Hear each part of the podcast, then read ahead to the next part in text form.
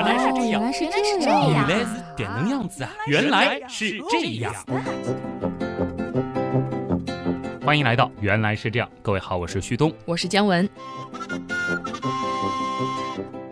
四年一届的奥运会，不知不觉就快收官了啊！是啊，这个好像有点匆匆啊。这一次的奥运呢，可以说是有惊喜，也有一些意外，也会带来一些淡淡的忧伤。嗯但是不管怎么样，对于全人类来说，这是难得的四年一次的大狂欢。总感觉是来也匆匆，去也匆匆。嗯，而与之对应的呢，就是咱们原来是这样的奥运特辑，到本期是进入到了最终章。终于，连着聊了两期奥运啊，我相信很多朋友可能到现在听到原样再说奥运呢，会觉得有些感觉能换点别的来聊嘛。嗯那么这一期呢，其实我们会试图跳脱开奥运这个关键词，哦，真的吗？我们会从运动与身体、运动与人类的角度，这其实是更大的、更广阔的一个视野来思考，为什么运动、竞技和体育对我们而言如此重要。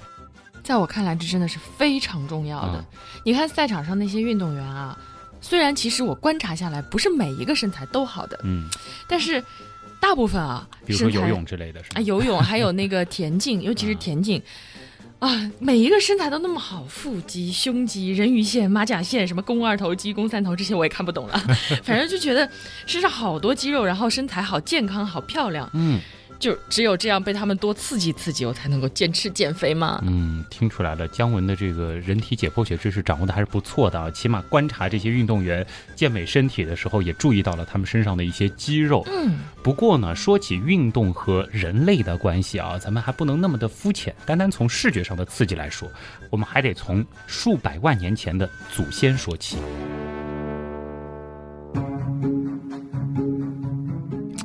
到底是原来是这样啊！一言不合就开始讲演化。上次聊几千年前的古奥运会还好说，现在回到几百万年前讲运动，这关系大吗？难不成猿人也没事儿比赛个跑步？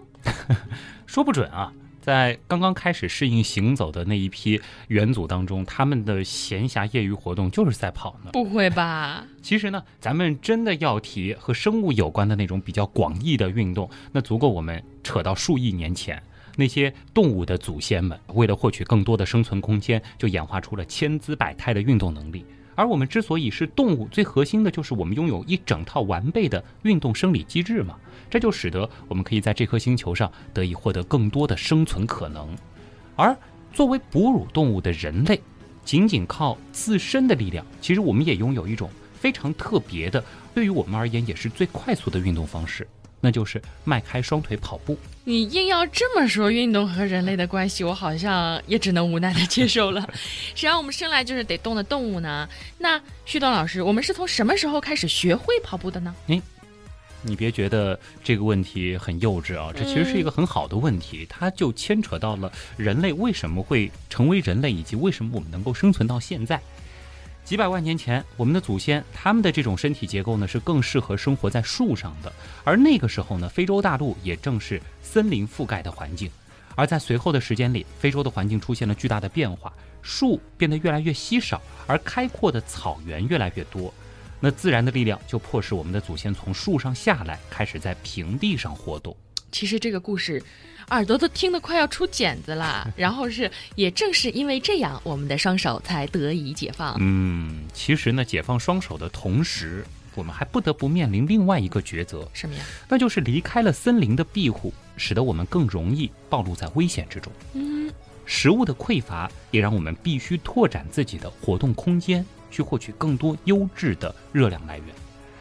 南非开普敦大学专门研究运动科学的教授提姆诺克斯和法国药理学家迈克尔斯佩丁呢，在《自然》杂志上发表过一篇文章。他指出啊，这样的环境变化就让人类必须靠奔跑来获取猎物，或者可以这样说，正因为如此，人变得生来就是要奔跑的。说到底还是为了吃。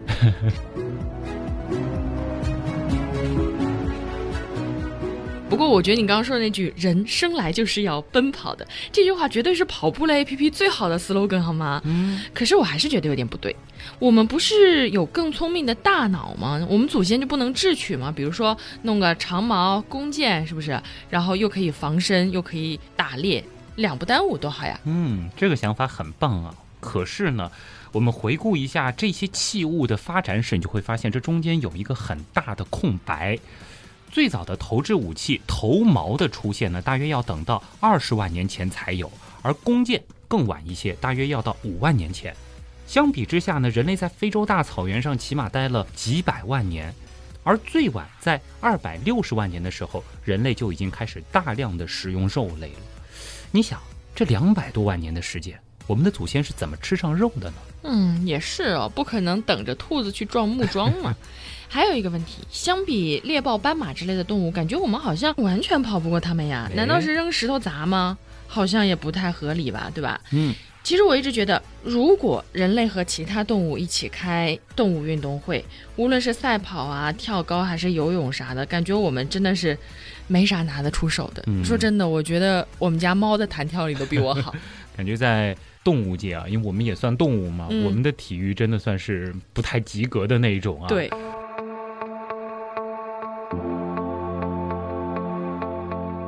刚才就谈到了我们的祖先是怎么吃上肉的。这里呢，其实有一个假说啊，记住是一个假说，但它逻辑上说得通，似乎可以解决这个问题。这就是耐久奔跑假说。怎么说呢？这个假说认为啊，人类呢并不是体育差生不及格，而是我们的体育有点偏科，我们专门擅长于那种超长距离的奔跑。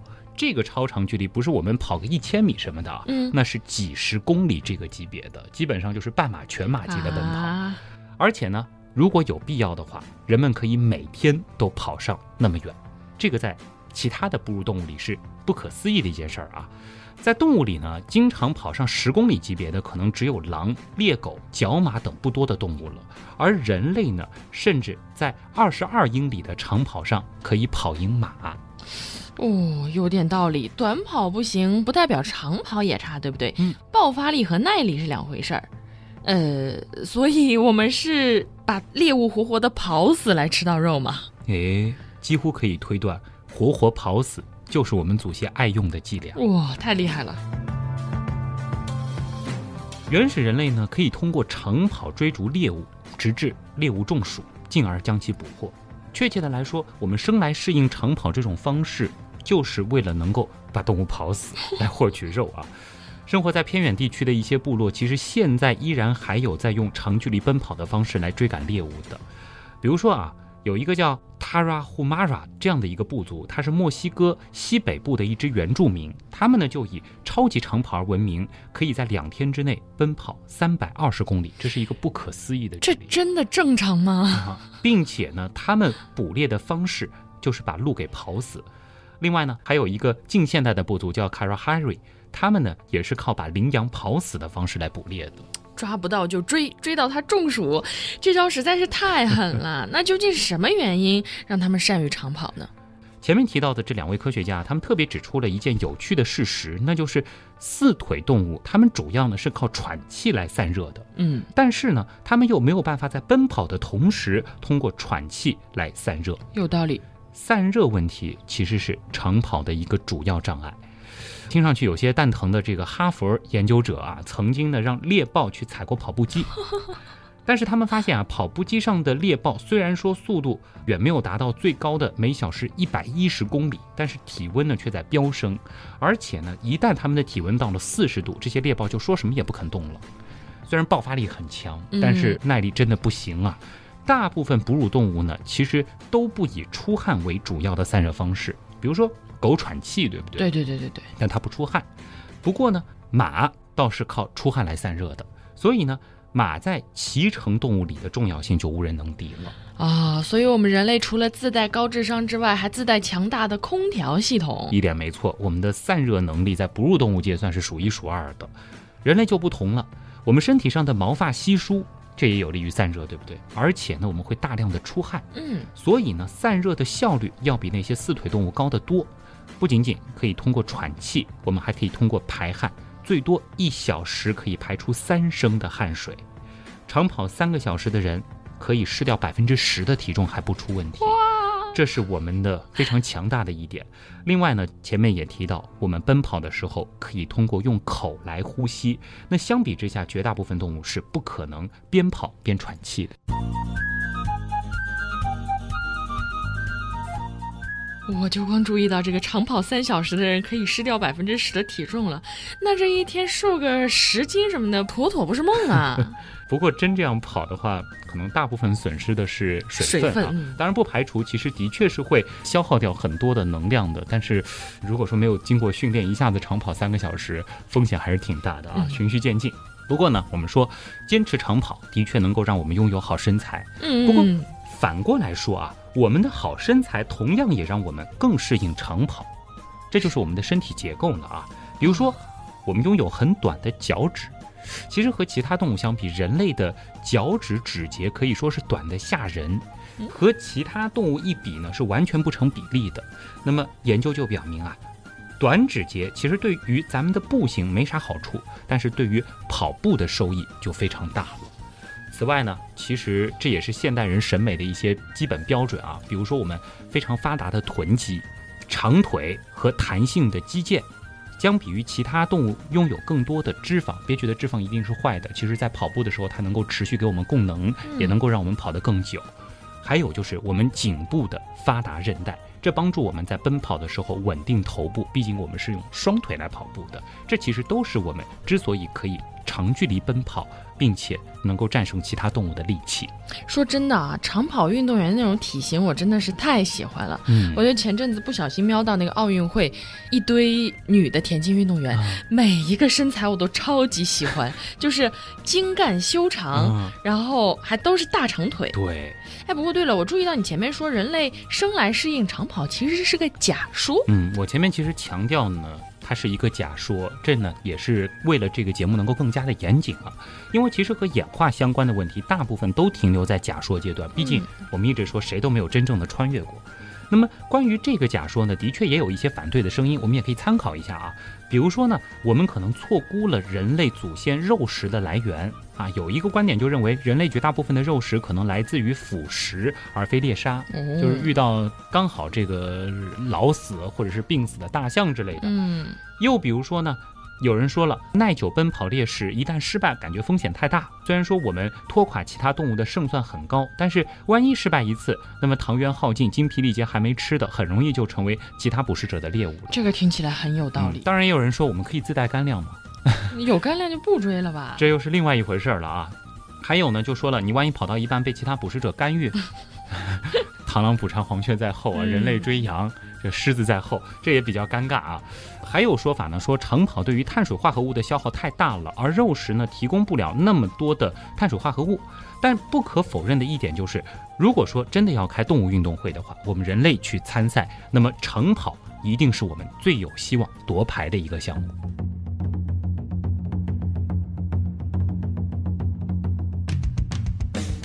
我很想录完节目就跑一跑，但是我不能。为什么？因为我最多只能一次连续跑三分钟。不过这之前呢，我还是想先吃点什么烤鸡、披萨什么的，镇定一下情绪。嗯，题外话啊，就是像姜文这样的怕长跑的妹子啊，包括一些汉子，其实也比较头疼长跑。我身边就有做力量训练的时候，一举就是几十公斤，甚至上百公斤，一长跑人就软。嗯，其实呢，大家可以试试看啊，只要你的自重不是太大，我说的这个太大。那就是到肥胖级别的了，只要是一个体型还是比较正常的，或者是稍稍有些超重的人，经过几周的训练，你循序渐进的来，不要让自己一下子就像一千米似的玩命的跑，几周之后，其实你就可以逐渐逐渐的能够跑八公里、十公里，甚至十五公里。真的假的？因为我们生来就适应这样的运动方式，除非你的膝关节本身受损啊，而且坚持下去，我还要说的是，它有另外的好处。嗯，除了你的体型能够得到改善。我们的大脑也会发生一些变化，什么变化？好的、坏的？当然是好的喽。嗯，要说到这样子的一些影响啊，我们就要和大家来说一说我们大脑和锻炼的关系，以及我们大脑被锻炼的方式啊。与原始人类相比呢，咱们现代人已经不再需要为了吃到肉而去奔跑几个小时，甚至一天一夜了。一个人身体的强壮程度，那么在现在的社会当中呢，的确不如几万年前那么的重要了。所以说，相比之下，比起锻炼身体，很多人更愿意锻炼大脑。嗯，变聪明一点。对，有各种各样的方式来训练。那么锻炼大脑有什么样具体的方法呢？有啊，很早以前不就讲过吗？就是每天听十遍，原来是这样啊。当时说了，这个能够帮助大家建立更多的神经元之间的链接，但是让你变聪明，这个反正不是我说的啊 啊！其实网上呢也流传过很多的健脑的方法，曾经其实也和大家简单的盘过，比如说什么听莫扎特音乐之类的。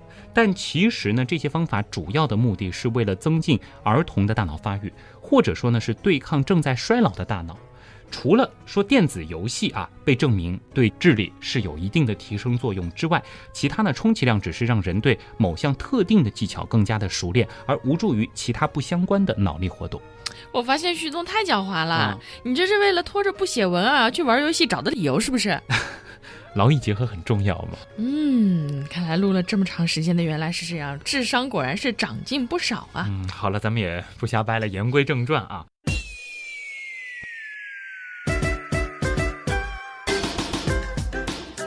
其实，关于如何锻炼大脑，让大脑变得很聪明呢？科学家们自然是做了许许多多数不胜数的实验，最后才发现啊，有一个很好玩的方向，我们之前想错了，那就是真正有助于改善大脑的方式，似乎并不是直接让大脑本身锻炼，而是进行身体活动。真的吗？比如说走路和跑步这样的一些方式，才能够真正的锻炼我们大脑。所以说，学校里有很多学霸都是体育好，然后读书也好嘛。哎，你知道吗？我工作之后开始上早班，然后我睡眠就少了，然后我还想说，哎呀，睡得少，人都笨了，智商都低了。原来是因为我工作之后运动少了。你这个分析很在理啊。我们来看一下啊，美国伊利诺伊大学有一个研究啊，说每周三次，每次走路四十五分钟，就能够显著的提高人的事件记忆能力和执行控制能力。减肥的同时还能让自己更聪明，这下我真是动力更足了。但是机制是什么呢？机制是这样的啊，就是说我们的运动呢都是从大脑开始的，这个是运动最开始的地方。刚开始运动，电化学信号呢就从大脑皮层发出，经过一个个神经元传导到与肌肉纤维混合的地方。运动呢就让大脑的血流量增加，大脑细胞就开始了更高级别的运行。它呢，主要是为了让你在运动当中更加警觉和清醒，注意力更集中。运动的时候可不能分心啊。嗯，没错。那如果说你能够经常运动，大脑频繁出现血流量增加、脑细胞受到刺激的情况，那么这些变化呢，就可以促进大脑功能，并且呢，也能够防止疾病和预防衰老。比如说阿尔茨海默氏症、帕金森氏症以及中风的风险。嗯，以前也说过，大脑内的海马体它是负责学习和记忆的。那么锻炼呢，就可以促进更多的氧气停留在我们的大脑，让我们的学习能力增强。常听到这样的话吧，就是遇到难题的时候，不妨暂时放一下，运动一下，或许就能找到答案了。嗯，我想跟大家分享一个小小的我看到的故事啊。我以前追那个跑步贴吧，有人更新帖子的时候，有个四十多岁的大叔，他是属于那种跟我一样跑一百米就会喘的人，但是他坚持锻炼，每天开始走五公里，后来开始跑五公里。他说，突然有一天觉得跑步的时候脑袋一下清醒了，是这么多年从来没有过的感觉，就好像是电视机一下调高清模式的感觉。对，这是不是？跟你说的那个，回去试试看啊。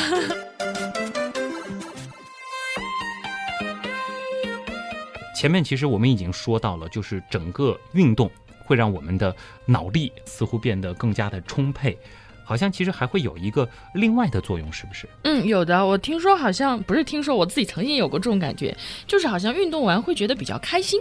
对，会让人觉得平静和快乐，特别的放松。虽然身体是疲惫的啊。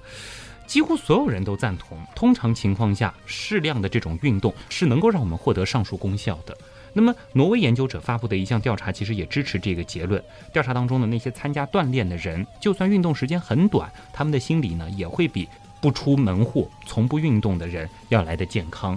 一个在美国运动医学会年会上做的报告也显示，六周的自行车或者重量训练是能够缓解焦虑症妇女的紧张症状。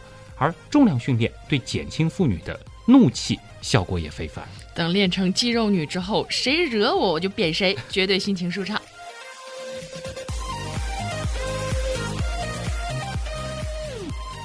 当然，其实你还会发现一种情况，就是身边有一些人运动上瘾了。嗯，你呀、啊，不运动不舒服是不是？最近好像有点儿啊。那么根据研究呢，运动后的愉悦主要是来自于两种物质。这个呢，其实我们曾经在聊减肥的时候也和大家说过啊，有一种就是脑内啡肽和脑源性神经营养因子，而获得快感所必须要的脑内啡肽剂量呢，它会随着运动逐渐的增加，也就是说。你需要越来越多的快乐物质才能够获得同样的快感，这个其实也是一个上瘾的机制啊包括咖啡因、包括烟等等也是这样。当然别忘了，啊，其实运动还会有一个可以让我们更加心情舒畅的点哪儿？啊，大脑的控制中心脑下垂体在运动当中会释放生长激素，会告诉身体搜索更多的脂肪燃料，转化为能量，并且帮助肌肉生长。想到这一点，心情舒畅吧？三句话不离减肥，也不知道你什么意思。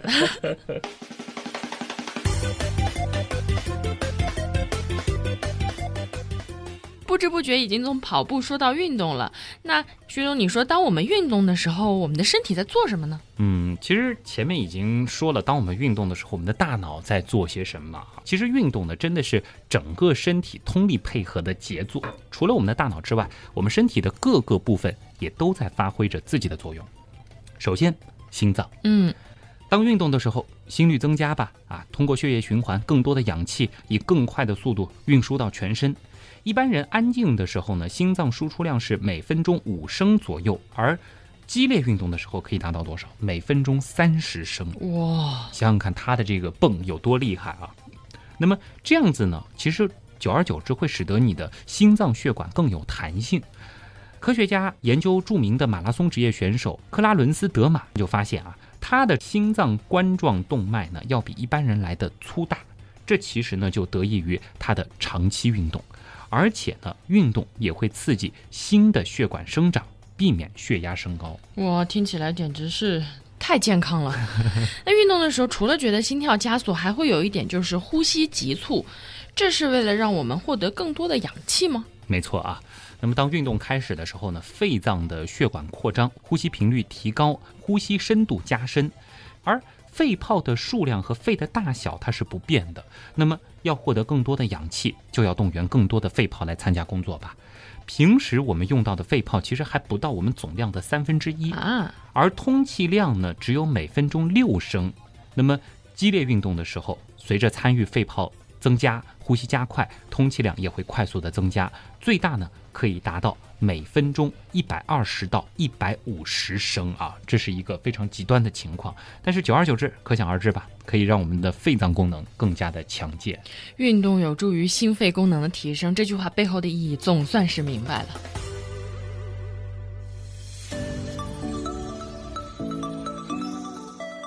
那运动燃脂还有什么原因吗？嗯，前面提到了脑垂体激素的一个作用啊，嗯，那么当然，燃脂还离不开我们运动的主体，那就是肌肉。嗯啊，这是让我们身体做最大功的一些组织。那么开始运动之后呢，身体会马上调动三磷酸腺苷啊。熟悉运动、熟悉健身的朋友可能会对这个东西非常的熟悉，那就是 ATP。我们常说的 ATP，、它呢是维持人体动力系统当中能量和转换的关键物质。但是呢，身体当中啊，其实只有个 ATP 的小商店。肌肉细胞当中平时储存的 ATP 其实仅够支持十秒钟 这够干啥的？啊，这个就像小电池一样啊，用了马上就没了。之后呢，我们就需要创造更多的 ATP。那么运动之初呢，身体首先以糖作为能量的来源，其实就会不断的把一些身体内的其他的物质转化成 ATP 来供我们消耗。首先呢，我们是以糖作为能量来源，之后体内的糖消耗殆尽，脂肪它就被动员上场了。啊，因此呢，想要消耗脂肪，我们也就说了，对吧？运动的持续时间其实是增加脂肪燃烧的一个关键。这个呢，其实不一定说是你必须在跑步机上待几个小时不下来，嗯，但是呢，你的整个的参与运动的时间还是要保证的。哦，怪不得我前面研究减肥的时候，有一个人说，他每次都是先做力量的锻炼，嗯先把那个糖原啊什么的消消耗掉，耗然后再去做有氧。这样的效果呢，的确是会更好一些啊，因为我们必须了解身体的获取燃料的机制。虽然说我们吃了食物下去，但是这些食物并不是直接变成能量的。嗯我们要变成能量，它必须把这些东西转化成 ATP 来让我们消耗啊。看看科学多重要。嗯，还有一个矛盾的地方，我也想知道答案，就是为什么运动之后我吃嘛嘛香呢？好像真的是这样子啊。对呀那首先，当然运动的时候，我们会消耗大量的能量，我们会对这些能量有更强烈的需求，所以会吃的觉得特别香，以及特别容易饿。另外呢，其实运动的时候啊，因为身体向肌肉输送了更多的血液，一些系统和功能它就不是首要任务了，得保证我们先供能嘛，保证心肺，保证大脑嗯，保证肌肉。那么这些地方呢，就会缺少血液的供应，比如说肠胃它的这种消化吸收功能。但是呢，肠道又有着非常丰富的平滑肌群，因此呢，肠道的蠕动功能会有所增加。所以呢，运动其实会对人的胃肠功能带来好处。嗯，反过来说，吃饱饱之后剧烈运动的人会不舒服，估计也是这个道理吧。对，他的这个供血是不足的啊，所以呢，容易造成一些这个不良的反应。同时，其实还有一个器官，在我们运动的时候，它的负担也是比较大的啊。哪儿？肾脏。哦，肾脏过滤血液，它的速度呢会在我们运动的时候明显增加。你想，嗯这个血流速本身就会提高嘛，这样呢是帮助咱们吸收更多的水分，并且试图帮助身体来保持水分。同时，肾上腺素的分泌功能增强了，更多的压力激素被释放了，肾上腺素也增加了。它呢就能够帮助我们心跳加快，让心脏输出更多的血液到达全身，这是一个啊彼此互动的过程。那前面也说了，运动之后，身体呢像任何引擎一样会产生热量，那需要降温，对不对？嗯，那么皮肤就是管这个的，皮肤的血管会快速的扩张，增加血液流向皮肤，皮肤温度升高，这就促使汗腺分泌出更多的汗液，出汗量增加。那么这就是我们前面一直在提的我们的这个强大的散热功能啊，热量通过皮肤随着汗液消散在空气当中，同时呢也会排出一些身体的废物。我以后再也不讨厌出汗了，绝对的是散热外挂。嗯。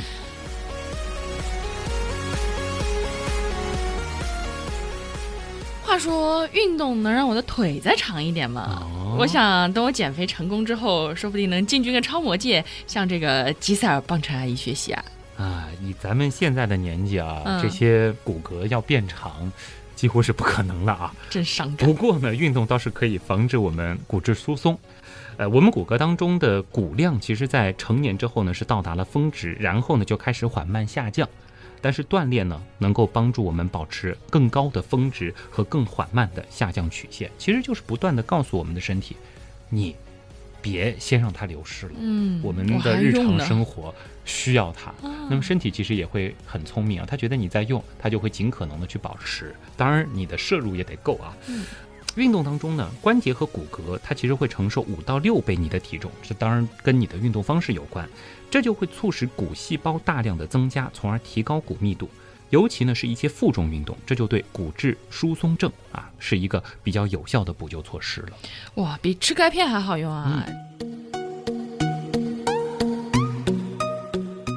这样一盘点，真的是全身都在参与啊！哎，你刚刚说到全身都在参与啊，这里呢其实可以跟大家聊一个身体机制，对于运动而言可以说是至关重要的。不过呢，在我说出它之前啊，想先卖个关子，先问你个问题：什么？你会骑自行车吗？你这废话嘛，当然会啊！当然也有人是不会的啊，当然哎，像我这么机智的哎人，对这个集智慧和美貌于一身的啊，哎，我姜文天，应该是会骑自行车的。呃还记得你一开始骑的时候是怎样一种体验吗？嗯，我这个倒是没有去什么培训班学，就是嗯我爹妈一点一点教的。然后一开始的时候很痛苦，经常会倒，对，而且很慢。但是这样的状态持续了一段，从四个轮子到三个轮子，然后再之后就不自觉的就骑上了，我自己都惊呆了。就忽然发现自己就会骑两个轮子的自行车了。而且当时我是记得这个，我学会的时候绕着这个小区的那条主路，我来来回回不知道骑了多少圈。哦，好开心哦骑到最后精疲力竭啊！这里呢，其实就会谈到一个很好玩的大脑的特殊机制，来帮助我们完成并适应。像骑自行车这样子的复杂的运动，那就是肌肉记忆。这个我还真知道。嗯，我以前小的时候学吉他的时候，我们老师就经常说要多练，形成肌肉记忆什么什么的。但是原理我还不太懂。哎，其实类似的例子有很多啊，包括其实我们在大学时候练的绕口令啊，练的贯口。哎，其实到最后我根本不知道我自己在说的什么，巴拉巴拉就出来了。它其实也是一种肌肉记忆。来报个菜名。今天不报了啊。当然还有更多的例子，比如说什么用筷子啊，哎，做体操，尤其是以前做广播操，嗯，跳的时间长了，真的就是肌肉记忆。还有就是你前面说的演奏乐器，其实无一不需要用到肌肉记忆的配合。可是肌肉为什么还会有记忆呢？它里面也没有海马体啊。哎，这个其实很好玩啊，它是凭什么记住这些动作的呢？而且能够记得那么牢？你有没有发现，其实？肌肉记忆相比之下，好像会记得更牢一些。好像是，我现在还会骑自行车呢，对，我不太骑了。包括游泳，学会了之后，基本上就忘不了。嗯，然后像我们以前如果说是一些这个靠大脑去记的，尤其是一些背单词啊、背公式或者是背课文什么的，呃，如果说你不是一直拿回来复习的话，很可能就忘光了。这个我真的是深有感触啊！以前不是有期末考试嘛，然后我是那种属于嗯比较会考试的人，就是考试之前什么都记得很牢的，但是。刚一考完，走出考场，就发现哦，什么刚刚那些东西全忘了。但你想想，如果说能够把这些东西交给肌肉来记忆，该多好啊！对呀，它一旦记住了，真就不会忘了。这个很有意思。那么肌肉它究竟是怎么样完成记忆的这个功能的呢？为什么我们很长一段时间不再重复那些动作，肌肉记忆它也能够隐藏在我们的身体当中？而且为什么呢？一旦需要的时候，它又被再次激活，效率。比新学者的这个效率会高很多呢。嗯，或许会有这样几个原因可以来解释啊。一般来说呢，要完成肌肉的记忆，首先它花费的时间也是比较长的。对的，背个单词，背串电话号码，可能一瞬间你就能背下来。当然你忘可能也忘得很快，但是你要让肌肉记住某样东西、某件事儿、某个动作，往往是需要几个小时、几天甚至几个月的训练才可以。那么理所当然啊，他遗忘所需要的时间应该就更长吧？肌肉记忆呢，它就是在长期的重复练习当中形成的。这个呢，其实首先就使得它不容易被遗忘。那它的原理是什么呢？事实上呢，肌肉记忆是一个循序渐进的过程，而这个过程呢，其实和普通记忆一样，它其实也是源于我们大脑的，并不是说它是储存在我们的肌肉当中的某种 这个记忆体啊。当我们的身体学习某种新技能的时候呢，大脑会激活身体上所有需要配合的运动单元，来帮助我们完成一系列的动作。那么一旦我们的肌肉纤维从大脑处获得了移动的信号，它们便会开始反馈信息。当我们做出某种动作的时候，肌肉肌腱以及关节当中的那些传感器们便会持续不断地将身体当前的空间位置反馈到我们的中央神经系统当中，以便肌肉得到下一步行动的信息。那么这样一个过程呢，是从大脑到肌肉的一个持续不停的反馈循环。哎，久而久之啊，比较有意思的就在后面了。我们的大脑呢就会创建一条穿过中央神经系统的路径。他可能嫌一次一次这样的循环只是太麻烦了，我干脆建一条快捷通道。嗯，于是乎呢，肌肉动作也就不再需要通过一次一次的大脑的指示就可以自动进行了，而这些快速通道或者说是便捷的路径，也就逐渐变成了我们所谓的肌肉记忆，不假思索的肌肉记忆啊。对。其实从肌肉记忆的原理当中呢，我们也不难看出啊，要想构建肌肉记忆，最关键的一点呢，就是动作重复的数量。其实要让大脑觉得，哎，这样子的一套动作是值得被打包的，值得设置一个快速路径的。那么，于是乎，这就是勤学苦练了。嗯，重复是有力量的。练功，我们以前出早功。包括一些这个技能性的、体力性的这种训练，其实都是这样子的一个方法，让肌肉完成一个肌肉记忆。这其实还是让大脑建立这样的快捷通道。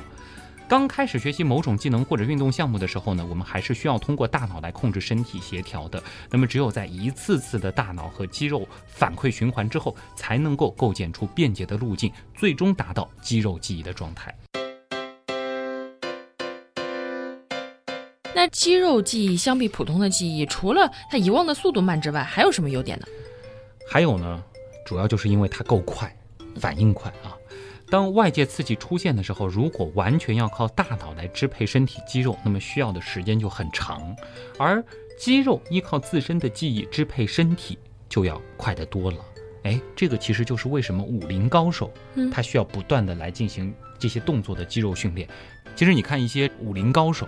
他们往往遇到袭击的时候，是很自然的做出了一些身体的反应。对他不需要去思考，哎，他左勾拳了以后，我需要这个往后闪躲，然后再去抓他的手腕，这些动作其实就是浑然天成的。嗯，这其实就是完成了一个复杂肌肉记忆。这个在这些武术啊，或者是格斗当中，它体现的是非常淋漓尽致的。顺便给大家做一个提醒啊，就是如果你身边有这种武术高手的话，你千万没事儿别找他恶作剧。尤其是你是对他进行那种恶作剧式的偷袭，即使他跟你关系很好，但也有可能突然会被他打伤。为什么？因为他的肌肉记忆实在是训练的太有素了，他可能还没有来得及做出大脑的判断，他的身体就已经快过大脑了，已经把你打残了。对他可能直接就出手啊，进行防卫了啊。嗯，太神奇了，人体真的是神秘莫测啊。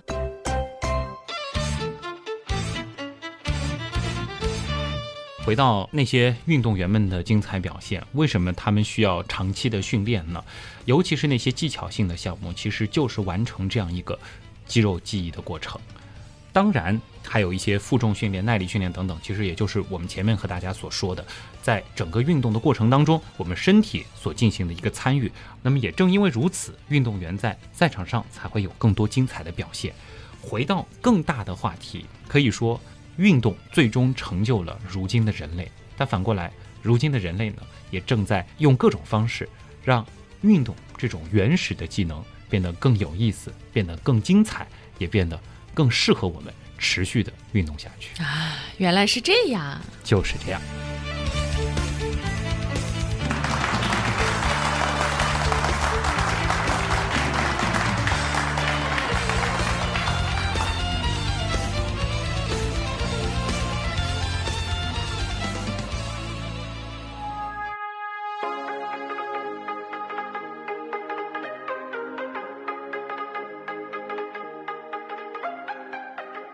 前面我们说了很多运动和身体的关系，但是其实大部分的时候讨论的还是比较广义的那种。嗯，那狭义一点的呢，就是具体的一些运动项目的起源是怎么回事呢？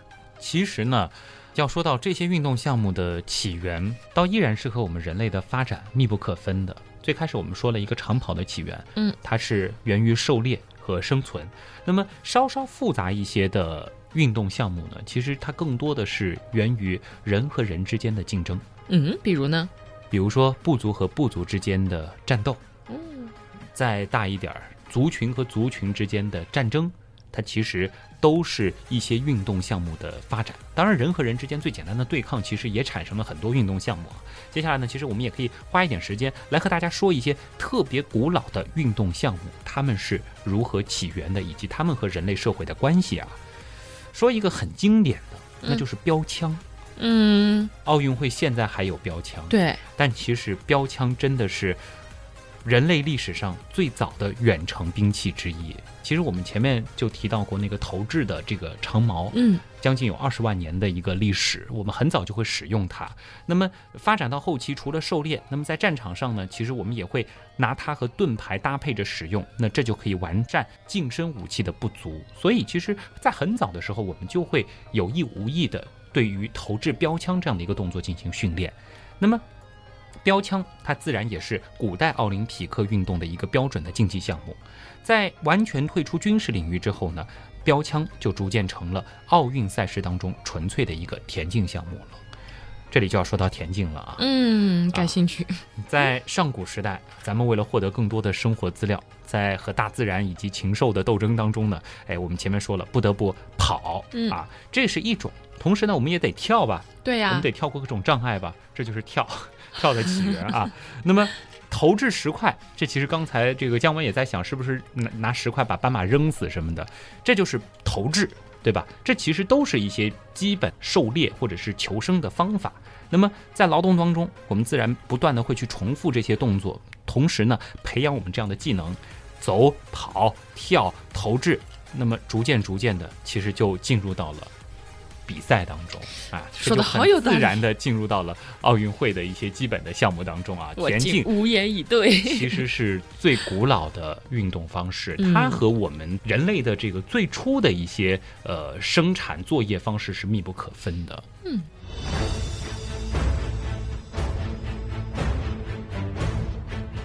还有呢？再比如说射箭，嗯这个其实是一个典型的偏狩猎、偏战争的一种运动方式。电视剧里看过。对，弓箭的确是古代军事当中的一种非常标准的远程投射武器。它的起源其实很早，我们前面其实也说过，将近五万年，对吧？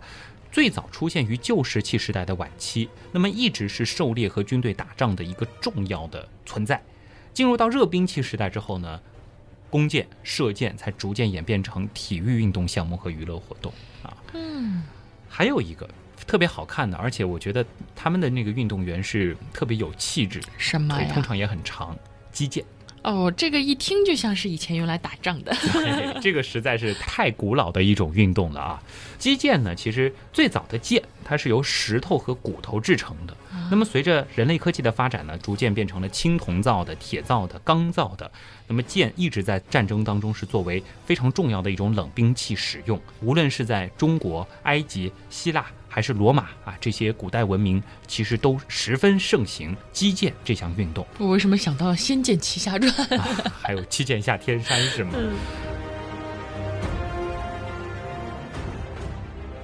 有一个非常非常古老的，不需要通过器具的，就靠咱们拳头的运动，肉搏？其实差不多了。肉搏、拳击，嗯还有摔跤，嗯，这个其实都是非常非常古老的对抗方式。我觉得这些运动，如果你真的要说起来，它可能在我们没有下地之前就已经开始了。比如说，两只雄性的猿人为了争夺一只母猿人，可能就会采用类似的方式来进行对抗啊。那么拳击运动源远流长啊，它呢的确就是诞生于人类产生之初，为了生存和竞争，我们在没有器具的时候，我们的手是最好的一种武器，我们发明了它。逐渐逐渐的呢，大约在五千多年前，拳击呢开始逐渐逐渐的发展的更像那么一回事儿了。它逐渐逐渐变成了一种比赛，或者是一种比较文明的抗争。他们会用一些比如说皮绷带来绑手，防止这个砸的比较的疼等等。还有就是摔跤了。这个其实比较可惜啊，摔跤在下届奥运会当中将不再成为正式的比赛项目，但我们不得不说，摔跤运动它其实非常非常的古典，起源于希腊。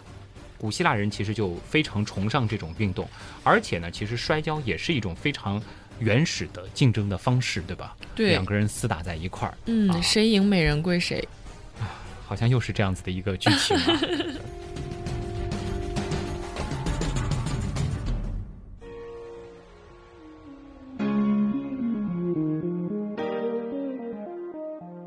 好了，聊到这儿呢，整个奥运系列啊，算是画上了一个圆满的句号了。嗯，有一些不舍得，但嗯其实也算是一个挺好的机会。咱们嗯借着这样一个四年一次的机会，和大家好好的来聊一聊奥运。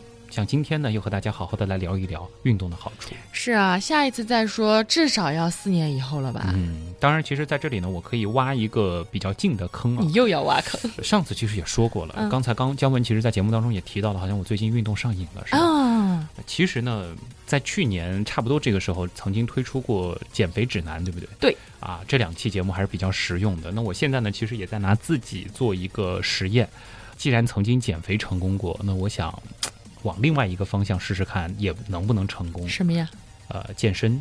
啊，你要做健美先生吗？这个倒没有，对，只是想试试看，就是如果是用自己的身体来增肌的话，那当然这个时间可能不会特别的近啊。这个也是希望大家能够督促我的，所以我最近对运动的话题那么感兴趣嘛，就说起来那么头头是道嘛。嗯，所以最近是不是旭东在 QQ 群里出现的时间少了啊？因为他都去运动了。自我反省一下，的确有一些时间现在主要是花在了这个呃健身房里啊。那也是希望，如果说能够有一定成果。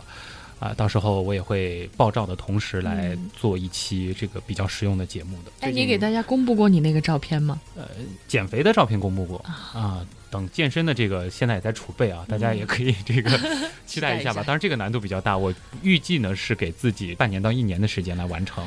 可是健身的成果要是能看到的话，你不得把上面衣服脱了？我就不能穿个背心吗？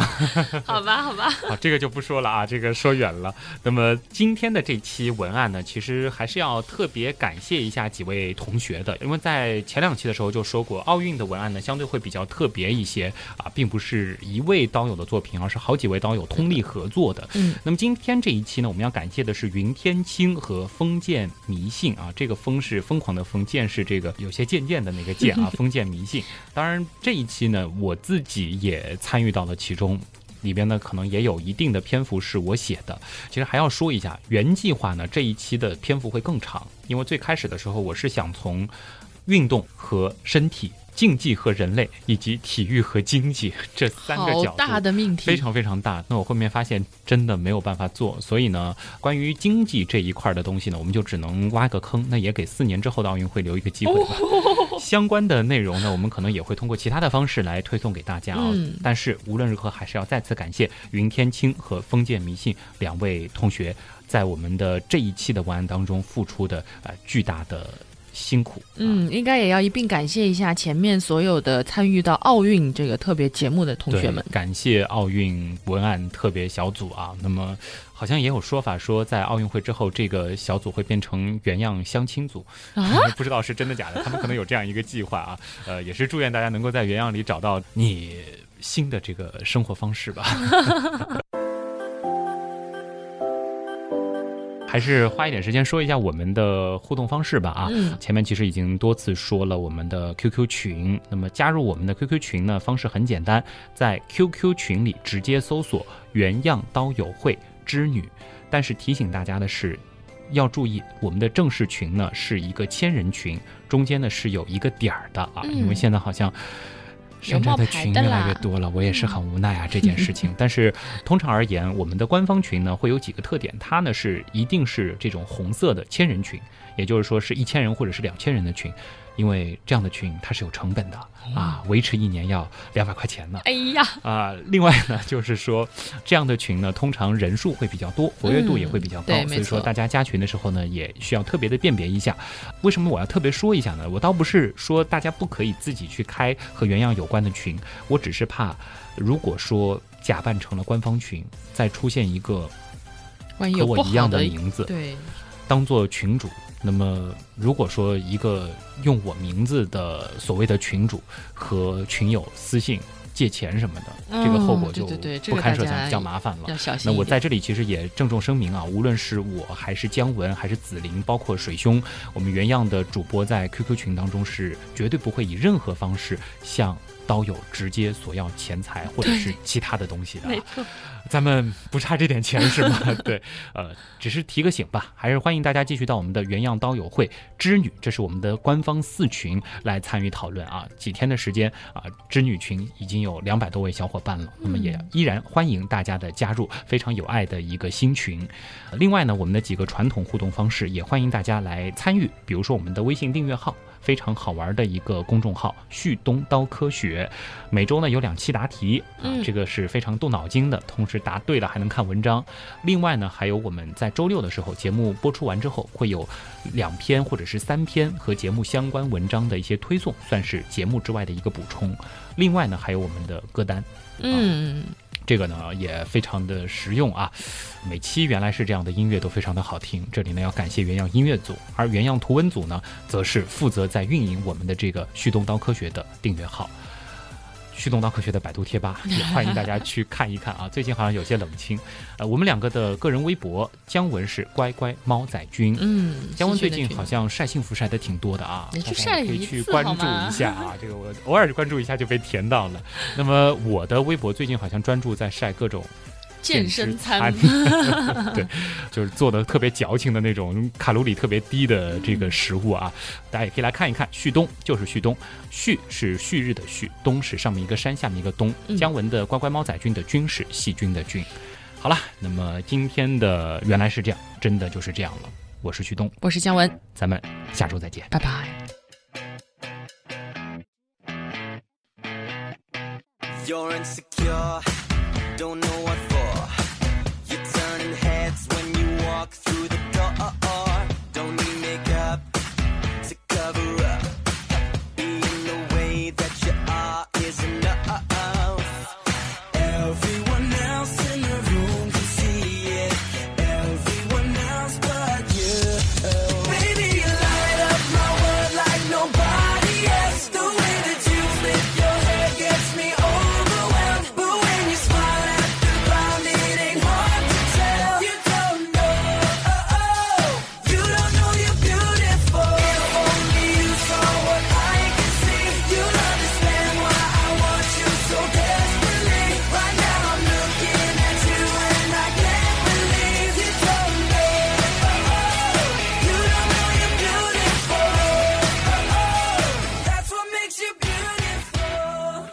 真的要提广义上的最广义的那种运动啊，呃。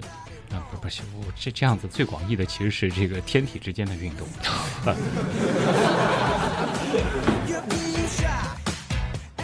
另外呢，类似的近现代部族还有一个叫卡拉哈瑞的人啊。